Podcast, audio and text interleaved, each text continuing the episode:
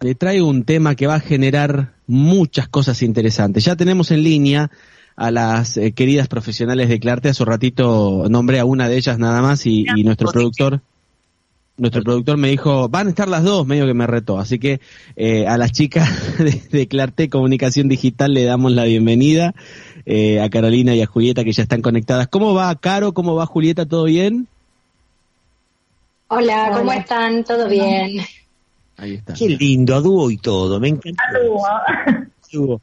Carolina, eh, tenemos unos temas que Nando me dijo que tenemos especialmente en el día de hoy, que tiene que ver con lo analógico, lo digital, con la situación que afrontamos más los mayores que tenemos empresas, digo mayores porque ayer, antes de ayer hablábamos de esto con una persona eh, de la digitalización y del comprender todo lo que es lo digital a partir de los 65 años y cuando sos dueño de una empresa que tenés que llevarlo adelante. Me dijo Nando que vamos a charlar un poco de esto y es sumamente interesante, somos todo oído.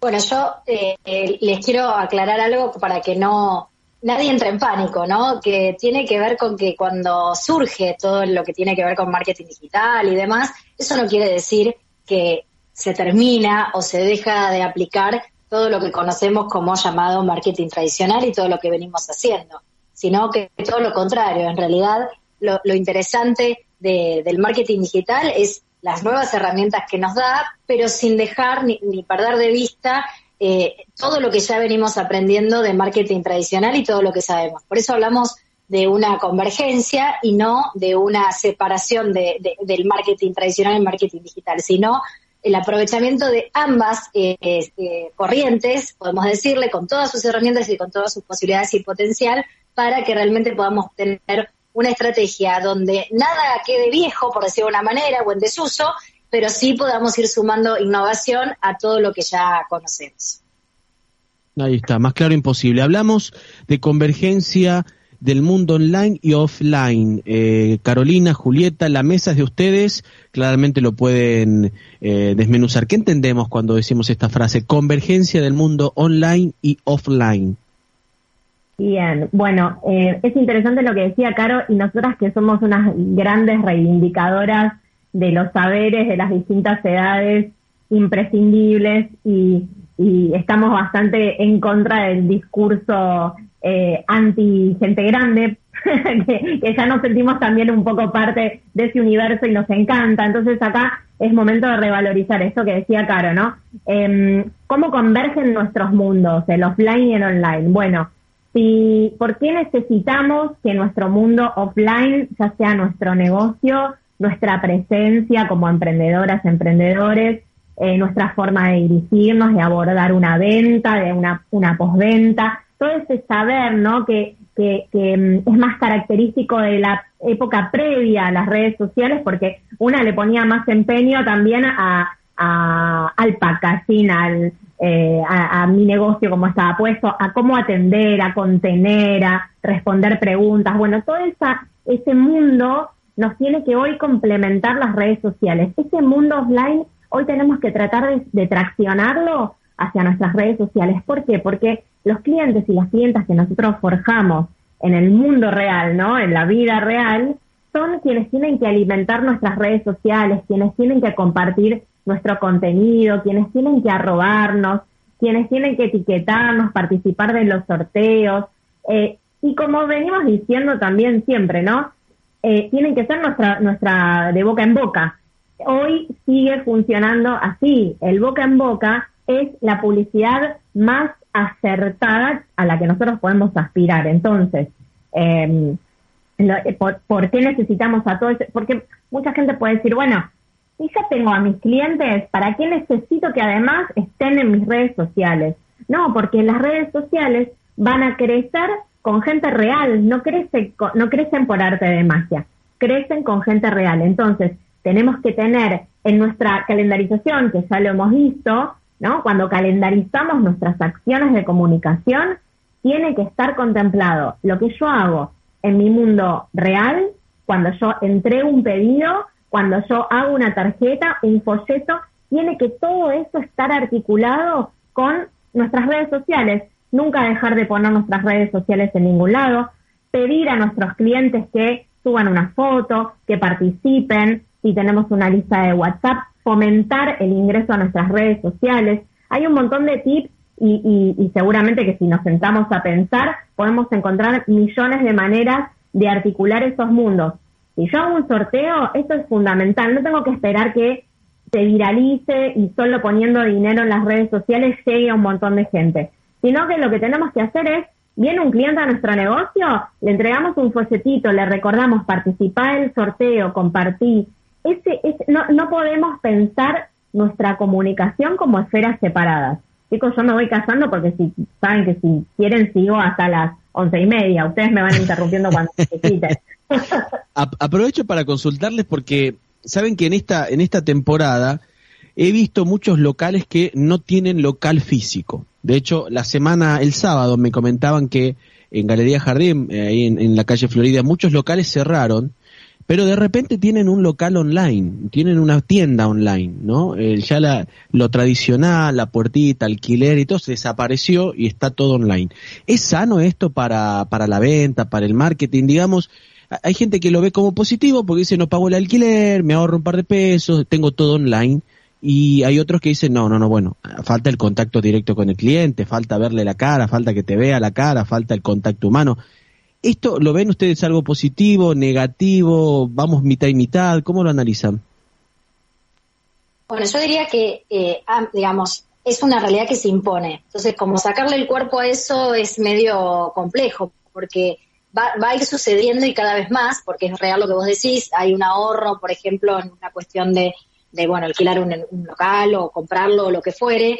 Eh, y además porque también hay, una, hay, un, nuevo hábito que se impone que es compro a través de eh, una plataforma online y es más fácil, me llega a mi casa, digo, hay una cuestión ahí que eh, no podemos evitar. De hecho, muchos, muchas personas, muchos emprendedores que tienen sus negocios en un en determinado lugar físico, igualmente hacen la venta o el e-commerce y todo lo que tiene que ver con pedidos online. Ahora, hay, hay una cuestión que, me parece fundamental, el, pase del marketing tradicional al marketing digital eh, y en esto de no reemplazar uno por otro, sino mantener las buenas eh, costumbres y hábitos del marketing tradicional en el marketing digital. Entonces nosotros no tenemos que poner una barrera en lo que serían nuestras redes sociales como una despersonalización, todo lo contrario.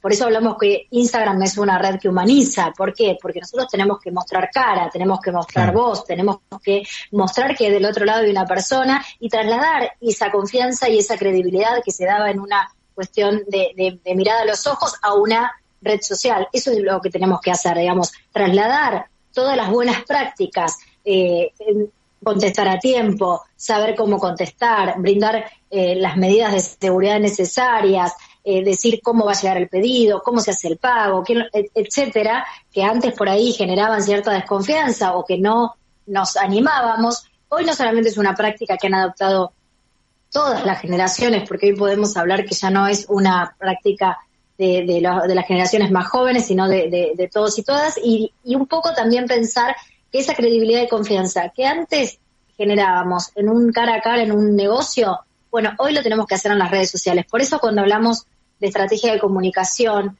sobre todo en Instagram, decimos no suban eh, fotos de solamente de los productos o el servicio porque si no estarían transformando la, la red social en una página web o en un catálogo y eso ya existe desde hace mucho tiempo y tiene otras funciones. La red social es justamente trasladar toda la comunicación y la interacción, la comunidad eh, offline a una comunidad virtual que vuelva a generar y poner en valor la confianza necesaria como para que las, relaciones comerciales se den igual y se den en el marco de confianza y credibilidad que necesitamos.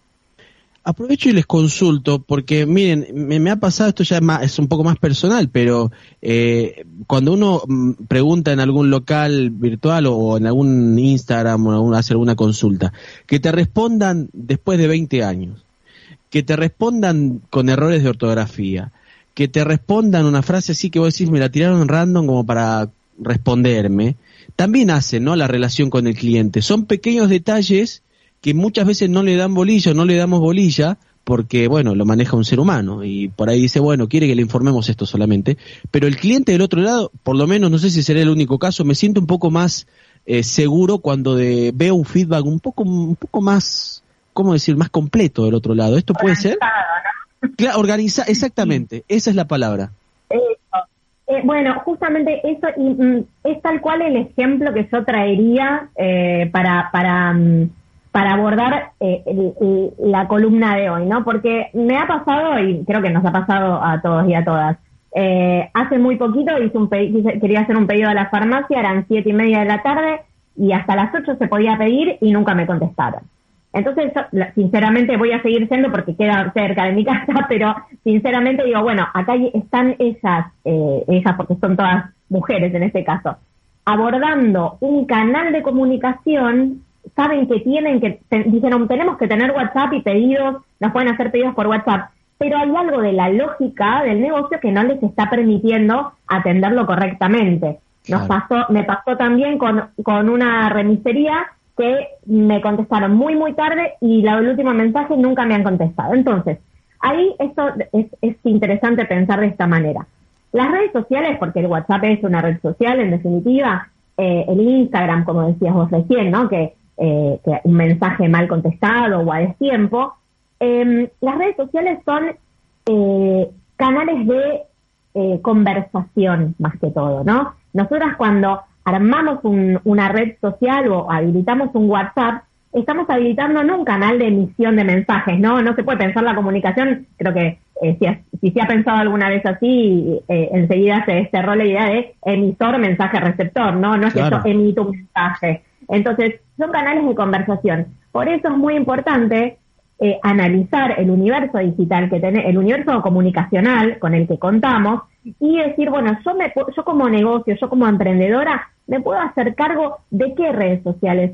Si voy a tener WhatsApp, tengo que saber que lo tengo que contestar en tiempo y forma y correctamente. Detenerme un segundo en, primero en ser amable, segundo en escribir bien, que es muy fácil porque no necesariamente tenemos que recordar todas las, eh, las reglas ortográficas, sino es tener un corrector.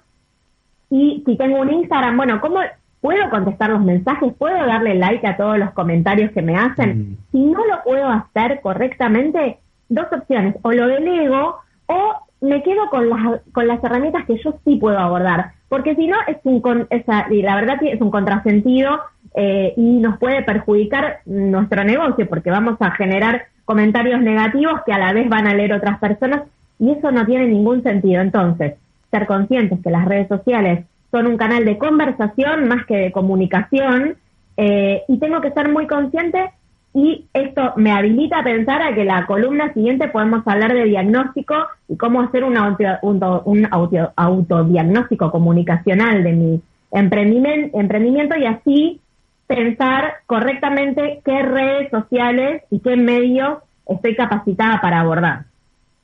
Es muy interesante y aprovechamos para comprometernos ya para la próxima, marcar estos temas porque hacen al día a día, ¿no? Y son detalles que por ahí uno no le da bolilla porque seguramente está en el, en el trajín del trabajo, llegan pedidos y estás como saturado, saturada, pero hacen a la relación con el cliente. Nos queda un minutito, pero quiero aprovechar y, y- y decirles cómo les gustaría cerrar y el mensaje para la gente que está escuchando. En un rato lo repetimos en las redes para que la sigan también. Bien, Yo bueno, simplemente que- decir, ay, perdón, Juli, No, dale, dale, algo. esto como- Eh, hable, hable, hable. Dúa, dúa, dúa.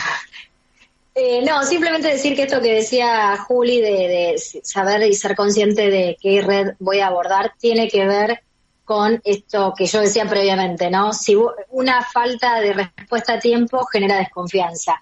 Y si nosotros no eh, tenemos un círculo de confianza con nuestras y nuestros clientes, eso se va a tarde o temprano ver reflejado eh, eh, en las consultas y definitiva en las ventas. Entonces, pensemos que cada una de esas acciones que no hacemos correctamente apunta contra esa necesidad de generar un círculo virtuoso y un, y un, ca- un canal de comunicación confiable en el mundo online por lo menos.